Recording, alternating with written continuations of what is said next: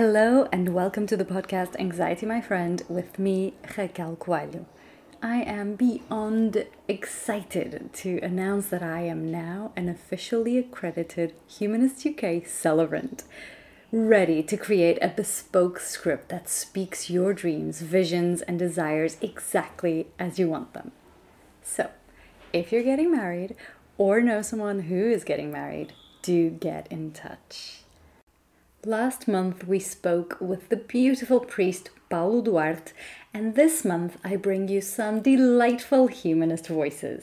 Throughout these recent months of training to become an accredited Humanists UK celebrant, I have been inspired and touched by the creativity, professionalism, and uniqueness of each one of my new colleagues. So I thought, who best to talk a little about humanism than my wonderful fellow celebrants? You, dear listener, will have the pleasure of listening to Lilia, Debbie, Zoe, Eliza, and me. Each one of us will share a little about how we discovered humanism, how we go through anxiety, and how we sometimes befriend anxiety and explore her benefits. Here are the questions I asked. One, what is your name and tell us one sentence about you? Two, tell me about a time when anxiety was a friend. How did it help you? Three, when life becomes overwhelming and anxiety goes through the roof, many seek solace in religion. What do you do? Four, tell me about how you became a humanist or how you realized you were a humanist. Five, what do you think a humanist has in common with someone who follows a religion? You will see that some people have experienced extreme anxiety, who then learn strategies to help them reduce anxiety's power over them and allow them to function in everyday life. You will also see other people who have always considered anxiety a friend, and that it has helped them to stay connected to what matters, and that anxiety actually helps keep them accountable to high standards. Now, Without further ado, enjoy listening to these fabulous humanists. Hello, my name is Leilia Dore. I live in Bristol in the UK. I work for the World Health Organization, um, responding to health emergencies, and I've recently trained as a humanist wedding celebrant. When I'm not working, I'm normally in and out of the water while swimming as much as I possibly can. Anxiety has been a feature of my life ever since I was a child, really. Um, and I think for most of that time, I've very much not seen it as a friend. But um, over the last three years, um, with a lot of upheaval and a lot of therapy, I've come to see all anxiety as a friend, actually, um, as a thing that is trying to keep me safe and take care of me, even when that's not always the best thing for it to do. When I feel that life is overwhelming and my anxiety gets really high, I turn to the cold water. I can always tell when I need a swim. My body starts to feel really crunchy, as if there's broken glass underneath my skin and in my joints. I get this feeling in my chest like there's a hive of bees in there getting louder and louder and louder.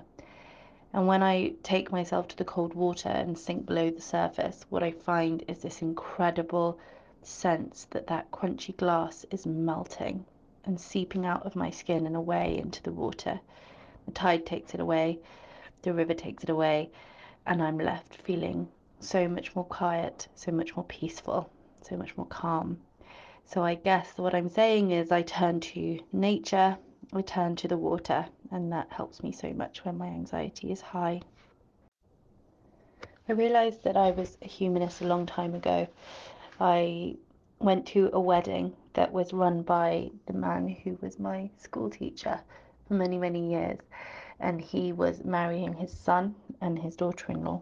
And he told me that he was a humanist wedding celebrant, and they had this beautiful wedding in a field in Devon in the countryside with the long grass and the sunshine and lots of very happy people um, surrounded by surrounded by sunshine and love and I thought yes if this is what it means to be a humanist then I am a humanist and my background is in social anthropology and behavior change for people who are in the worst moments of their life affected by a health emergency. And so to me, it's so important to have people very much at the heart of of your values, of the reasons why you make decisions, to know that your own personal responsibility matters and is so important. And to me, humanism captures that so concretely that we can choose to to make the right decisions um, ourselves, and that we really don't need to rely on a higher power to encourage us to do that. To me, there is so much in common between somebody who follows a religion and somebody who identifies as a humanist. I think we're all just people looking for ways to make our lives feel a little bit more meaningful, a little bit more kind, a little bit more connected with other people. When I studied social anthropology at university many years ago, I came away with this incredibly strong feeling that we were really missing something in our lives when we turn away from religion, we miss out on many of the opportunities that religion provides for coming together, for having a sense of community, for coming together to mark things that matter and transition us from one thing to another, which is exactly what a wedding is really. And so, to me, what I love about humanism is that it really provides that space. It says, yes, you may not believe in God, you may not be part of a church but there are still so many ways to join as a community to help each other mark critical life events with meaning, to uh, help each other choose to be kind and caring and think about the world around us, whether that's our community or the environment or particular laws or problems that we see in society. So I think in reality, there's so much that connects the two, but it just takes us a little bit further away from the idea that there is someone else out there encouraging us to do the right thing and brings us closer to the idea that we can make those decisions for ourselves and for the people who are close to us. Hello, my name is Deborah or Debbie Roberts. I'm a humanist and also training to be a wedding celebrant, and I also am a school volunteer for Humanists UK that's just for fun. okay, so anxiety actually is probably always a friend of mine because um, in my job, I work independently and I travel the world as an independent person. And often the anxiety, I'm not sure I would call it anxiety because I actually control it quite well, but that kind of stress, that energy is actually what keeps me going. And I guess in some situations keeps me alive because it keeps me on my toes. So I actually believe that I worry and I get stressed or anxious about the job that I do, and that's what makes me good at it and the best that I can be. When life does become overwhelming, which it often does, I work in a high stress situation. I'm single, so I don't really have anyone to lean on uh, in terms of relationships. So when it does go through the roof, I um, actually take solace in myself. I have learned to trust myself and to actually believe in myself. And when things get too much, I take care of myself, well being um, reflexology, reading, um, meditation.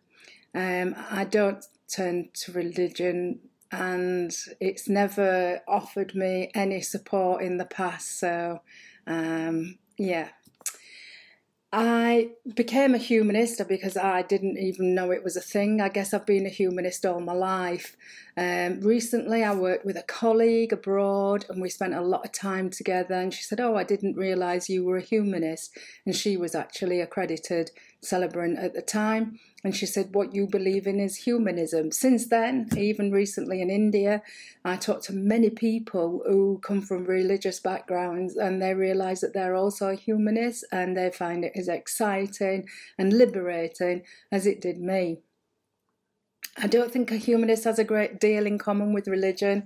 Uh, it bothers me that people think that humanism is some kind of a cult or a religion, that we follow certain practices and procedures, which is for me just not true. Um, humanism, I guess, has something in common with religion in that um, we believe in being good and kind to everyone, respecting all faiths, all faith, no faith. I really respect that statement. We care for the planet. We try to not destroy things and protect things.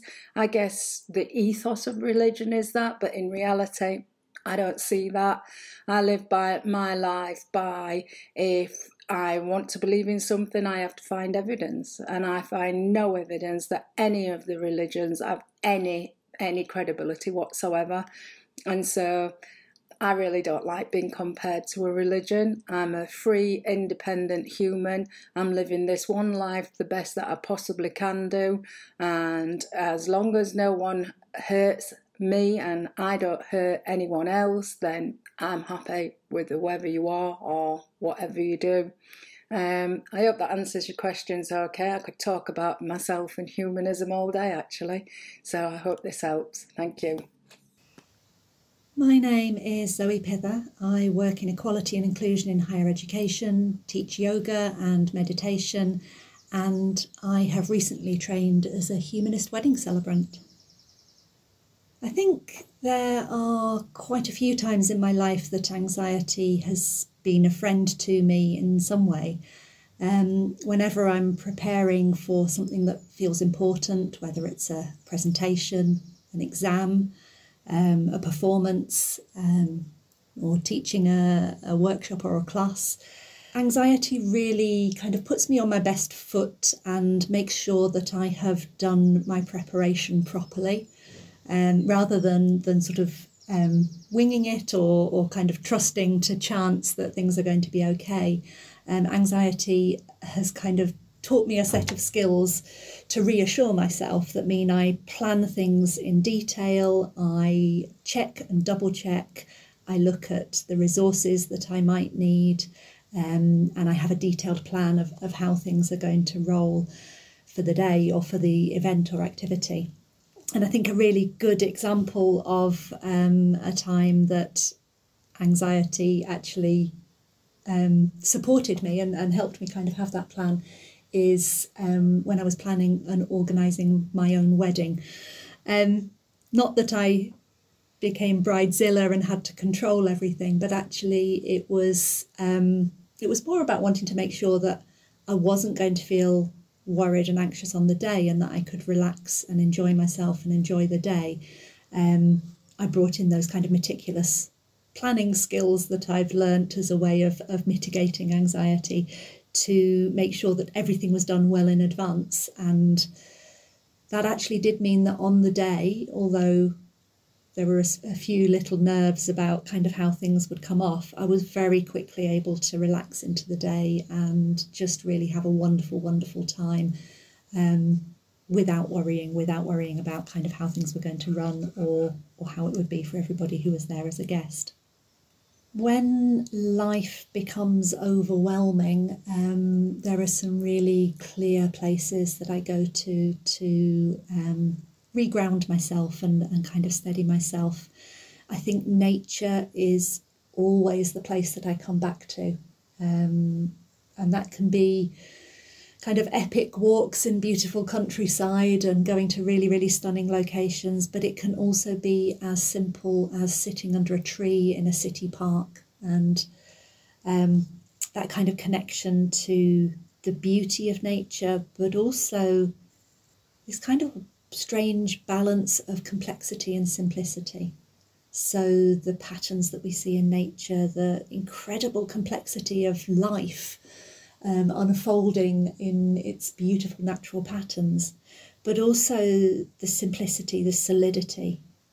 For example, the slowness with which a tree grows and matures and lives out its lifespan the um, majestic nature of mountains and lakes, the simplicity of a flower growing from a seed, unfurling, budding, blooming, and then kind of passing by. So, this kind of endless cyclical nature at different speeds, slow, quick, this beautiful unfurling can be a really, really grounding influence. and then the other place that I go to as well when things are feeling too much is my meditation practice, um, which I th- think actually is really closely connected to my my love of nature and the grounding effect that that has. So it's again, it's having a set of skills and, and knowledge that mean I know that I can kind of just take a moment and, and step out of the hustle, the bustle, the the kind of uh, the stresses, the demands, the things that make life overwhelming. Find those moments of stillness, of peace, of just coming back to my own body, sitting here, breathing, feeling the ground underneath me. And those are the really powerful places that I use to, to kind of resource myself when life becomes overwhelming. I think I have always been a humanist. I just didn't necessarily know the language for it. Um, I look back at my childhood and I grew up in a, a house full of people who were very politically engaged, activist, um, really kind of guided by a set of morals and ethics and looking at what was right and wrong in the world and trying to make change and make things better. That's absolutely fundamental to um, how I was raised and how I was was kind of taught about what it means to be a human being in the world. So I have a really deep and kind of um, centering kind of moral and ethical compass that is always my my kind of guiding light as to how I want to behave in the world, what is the right thing to do for the people who are around me, for wider society, and um, everything from sort of the individual to, to kind of the, the, the planet, really. Um, so I've always kind of thought in those sorts of terms. I've always examined my kind of um, thinking. I've always been guided by compassion and empathy for for other living beings. But I don't think I knew that that meant I was a humanist. I didn't have the terminology until I think probably about 15 years ago when a, a friend brought the topic up and, and kind of started talking about herself as a humanist. And it was this light bulb moment of, ah, yes, that's that's that's it, that's me. I think before that I'd always thought of myself as an atheist and a person with strong kind of ethical and and compassionate kind of guidance in my life, but I had treated those things as as quite separate. Whereas actually suddenly having this this language that kind of defined what was already there. Um, that some you know that's this kind of principle of wanting to live a good life, being guided by ethics, being guided by empathy and compassion and care for the world and for other living beings um, it was like a crystallization moment of, of bringing it to clarity. I think um, the question about what a humanist has in common with someone who follows a religion is one that I actually spend quite a lot of time thinking about.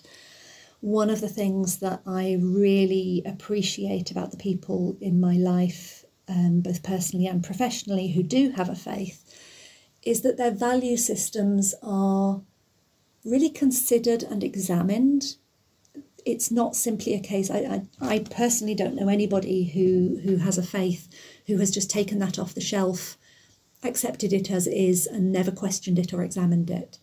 Really, what I find with people who do follow a religion is that their life is an examined life, and they are always kind of questioning and testing and and asking themselves, "Am I living a good life here?"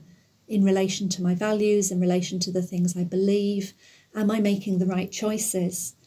And I think that's something that that I find humanism has in common is this, this sense of exploring our values and living our values rather than them simply being something that was kind of written in a book somewhere. It's it's this day-to-day examination and questioning of what does it mean to be a good person living a good life in this world right now, in this situation that I find myself in, what does it mean to do the right thing?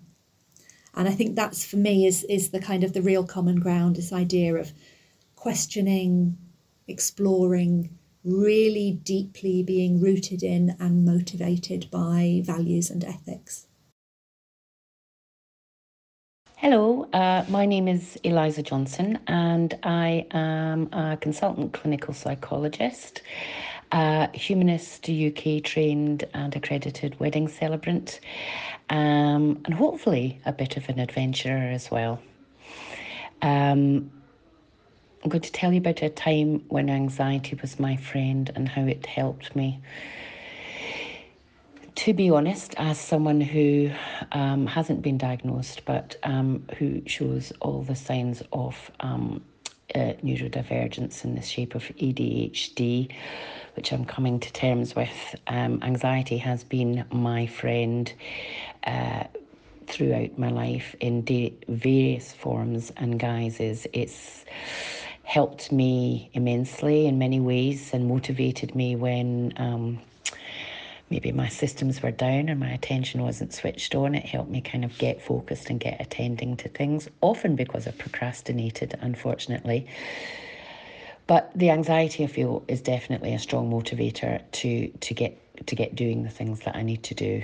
Um, so it has helped me in lots of ways, and more recently through um, adoption of um, different ways of thinking about it rather than trying to get rid of anxiety, but sitting alongside it and kind of learning to ride the waves of it. Um, I have become a much more compassionate um, bedfellow with anxiety. Um, it doesn't uh, me, if you like, in the way that it might have done in the past. Um, when life becomes overwhelming and my anxiety does go through the roof, um, lots of people uh, seek solace in religion. For me, again, following on what I said before, I think I kind of give into it a little bit. So for me, if I become overwhelmed with anxiety, I tend to do nothing. Um, I become kind of uh, like to enjoy being in bed, away from people. I kind of retract into myself and retreat. Usually doesn't last too long, a couple of days possibly, and then I come out the other side of it. So when it becomes overwhelming, I kind of give in to it. I try and listen to uh, what it's about and what it might mean um, and work through it that way.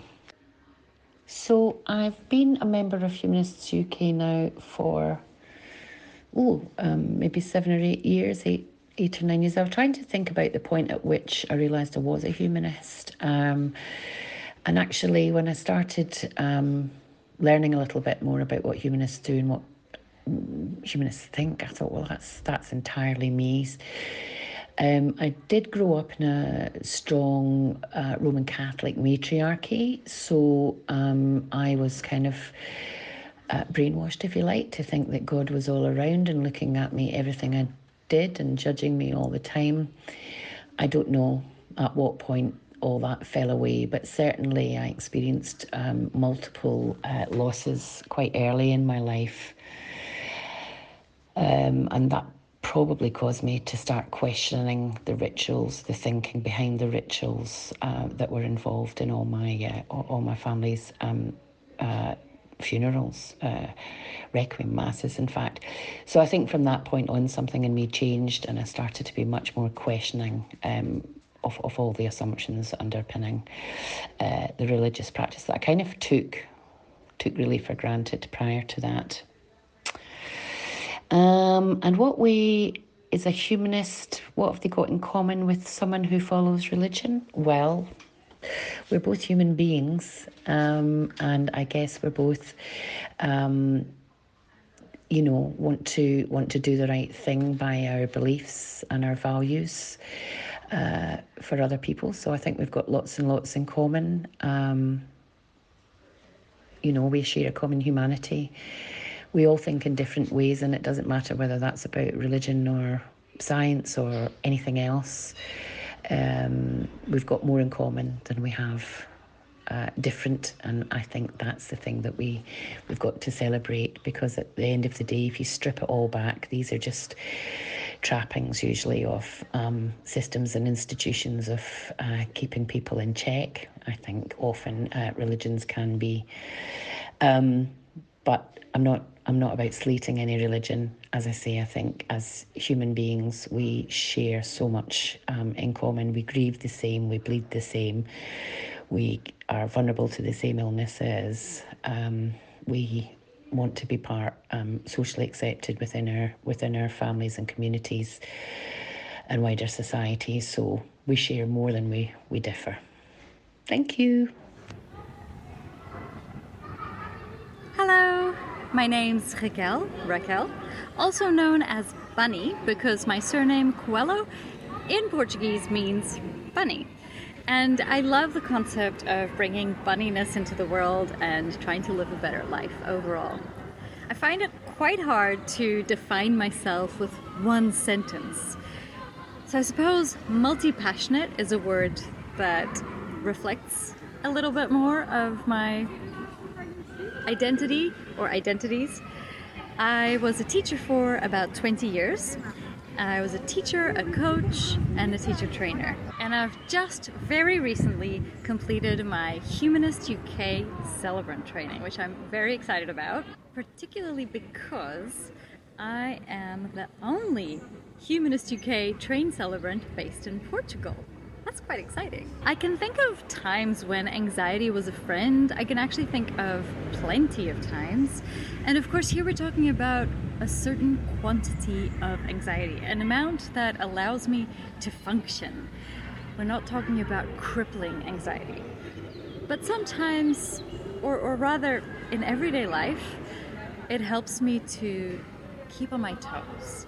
It ensures that I don't just leave things to chance and hope everything will go well. No, instead of that, I plan, I prepare, I check what the schedules are, I find out what the details are, what's needed. I try to come up with a plan B and C if possible.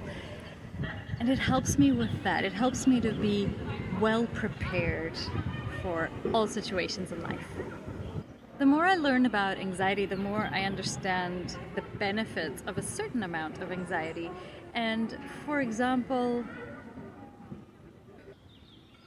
it helps me to understand that I care. If I didn't care about stuff, I wouldn't feel anxious about it. It's only when things are important and I feel like they, they matter, then I become anxious. Also, I, I do understand that sometimes we get emotions and feelings mixed up. I've got a friend that says skited, and I love that idea because it's a mixture between excited and scared. Scared and excited, skited. And sometimes we say anxiety for a ton of things when really we mean scared, we mean nervous, we mean worried. And it's worth trying to learn the language of these emotions, these feelings, so that we can better express and understand them. So it's very important to understand what we're feeling so that we're not just ignoring our feelings. Some of my favorite strategies to deal with anxiety or to help me go through anxiety are breath, for sure. Just the simplest one probably being box breath, where you inhale for four, hold for four, exhale for four, and hold for four. So it's a box that you're drawing with your breath. I love that one. I found it. I find it very calming. Another one is just being surrounded by nature. I am currently in my local park in my neighborhood. You can hear some noises. It's green, it's beautiful, it's real. There are all these trees. And sometimes in the cracks in the floor and the ground, I find flowers, you know, these super resilient flowers that are growing where no one is expecting them to grow, where no one is taking care of them. And I find reassurance in nature. So if I can, I will go to the sea. If I can, I will go to a forest. But if I can't, just my local city park really helps with that.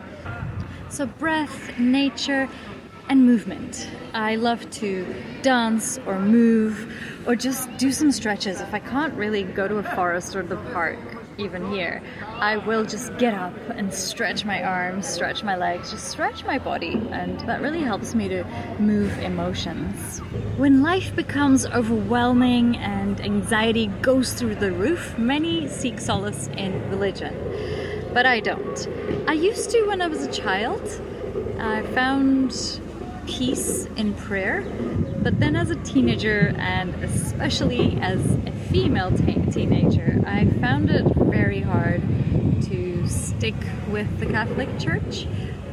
maybe in Portugal it was harsher, I don't know, but I find, found it very hard to believe in so many of the things that I was hearing, and there was a lot of guilt involved in all decisions. And I knew that I didn't want to be guided by fear of hell or by the hope of going to heaven or by the fear of punishment. I wanted to be guided by values, by purpose, by meaning in life. And that's what gives me that solace, that peace. I sometimes ask myself, why? Why am I doing this? Why am I here? What am I trying to do? And that gives me peace because knowing my why helps me. How did I become a humanist? It's more how did I find out that I was a humanist? Like I said, I grew up in a Catholic home. And as I grew up and I matured, I questioned many of the things I heard and grew away from church and those teachings. So I started exploring values and being guided by the impact that I wanted to have in the world. Because I could see that every action we have has an impact. It's like a domino effect. And how did I find out about humanism in particular was really when I was preparing to get married. My husband and I wanted something with ritual, we wanted something with community, we wanted something that was meaningful, but we didn't want religion. And so we came across humanism. David had been to a humanist wedding, so we got texts and support from those friends who told us quite a lot about humanism, and we felt like we really identified with it. So it was more just a describing the language than a becoming humanist. And that's actually what very slowly set me on the path to becoming a humanist celebrant myself. Very slowly, I say this because I got married in 2015 and we're already in 2023 now that I'm finishing my training as a humanist celebrant. So we prepared our own wedding. It was on a public beach in the Algarve in lovely Portugal. And last year I married a friend who invited me to write her script and do the presentation. I absolutely loved doing that. This year another couple of friends asked me to write their script and present their ceremony and that really made me get in touch with this desire to become a humanist celebrant. I think that there is so much in common between being a humanist and someone who believes in religion. The beliefs are completely different in that I seek evidence. I turn to science and evidence. Whereas someone who believes in religion turns to a heartfelt belief. But I can find a lot in terms of essence that is in common between a humanist and a person who believes in a religion, somebody who believes authentically. So the commonality for me is this seeking of a better life, this seeking to create positive impact in the world you live in. There's a gorgeous Portuguese song that goes something along the lines of é mais o que nos une do que aquilo que nos separa. There's more that puts brings us together than that there is that pulls us apart. And I do believe in that. I do think that it's important for us to find the commonalities. So whether you believe in a religion or you follow evidence and science, I think really as humans, we know that this life right now we have, we don't know that we have tomorrow. And so I think it is profoundly important that we do the best we can until we learn better and then do even better. Some of the highlights for me from Leilia were that when anxiety becomes high, she turns to the water, she turns to nature. I loved the poetic description of the feeling of glass crunching inside her and that glass melting away and into the water. Zoe highlighted the importance of anxiety in her life as it puts her on her best foot and makes sure that she has done all the preparation she needs to do, as opposed to trusting to chance that everything will be okay. Detailed planning instead of hoping all will go well. This is exactly what Priest Paulo said in last month's episode that we have to take responsibility for our actions and for our days instead of just hoping it will all be okay. Debbie made such a good point when she reminded us that there are many ways of being a humanist. Things like taking full responsibility for your actions, relying on evidence to make better decisions, being good and kind to everyone, caring for the planet.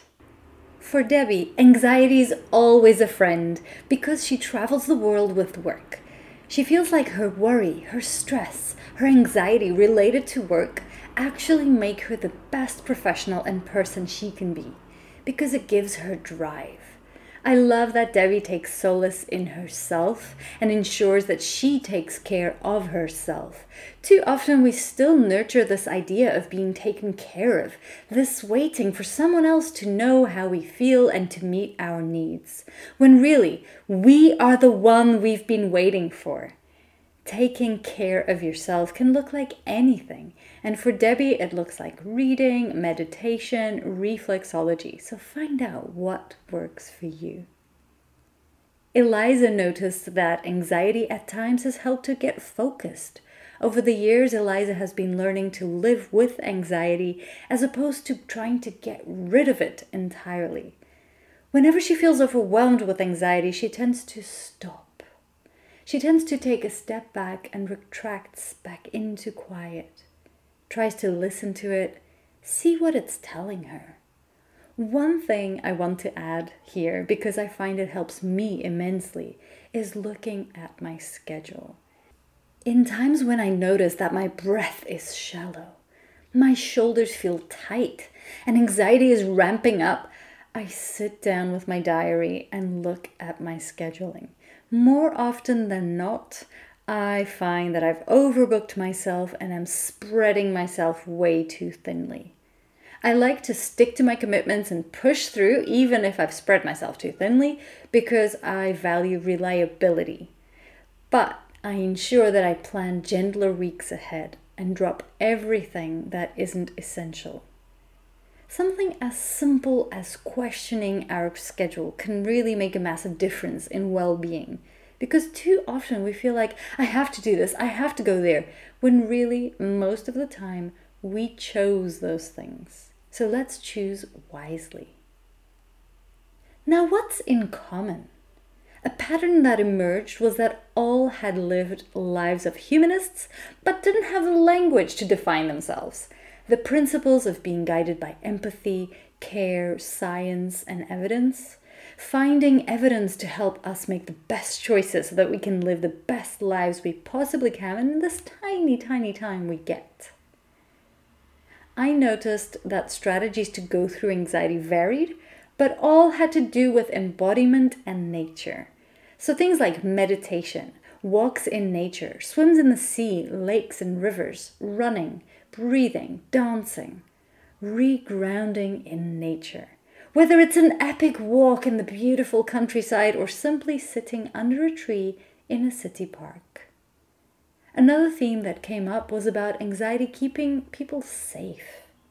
Yes, when anxiety is extremely high and our ability to see becomes so limited that we enter a spiral of despair and panic, anxiety does not keep us safe.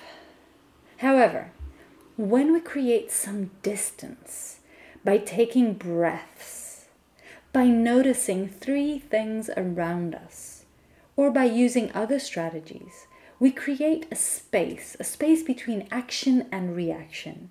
And in that space, we get to become curious. We get to think about why we're anxious in the first place. And ultimately, it's because we care enough for our nervous system to be bothered. So instead of shooing it away, we can treat it like a child. Be gentle, kind, and curious. When it came to humanism, an aspect that brought everyone together was the importance of exploring and examining values and living by those values. On this note, I do have a Udemy course available to you in both English and Portuguese, so go grab it while it's on. Either follow the link in the show notes or simply Google Udemy, U D E M Y, Raquel Coelho, R A Q U E L C O E L H O, and values, V A L U E S. So if you just Google Udemy Raquel Coelho values, you'll find the course, but it's also in the show notes. Whether a person is religious or humanist, and in Leilia's words, I quote, we are all just people looking for ways to make our lives a little more meaningful, a little bit more kind, a little bit more connected. End of quote. Eliza noted wisely that as human beings, we are very similar. We suffer the same illnesses, just like COVID 19 reminded us of, or reminded us of. We want to be accepted and have a feeling of belonging to our communities. We can be guided by value systems, such as being kind to each other, to the planet. We can choose to make the right choices, make the right decisions without the need to fear a higher power. But if we do not belong to a religion, we may feel the need to more actively design belonging into our lives by building communities around themes that move us so we can help each other, build on each other's strengths, celebrate together, and support each other in times of need. In terms of religion, it was a feeling of judgment and assumptions that were made in the context that got Eliza and me questioning some religious rituals.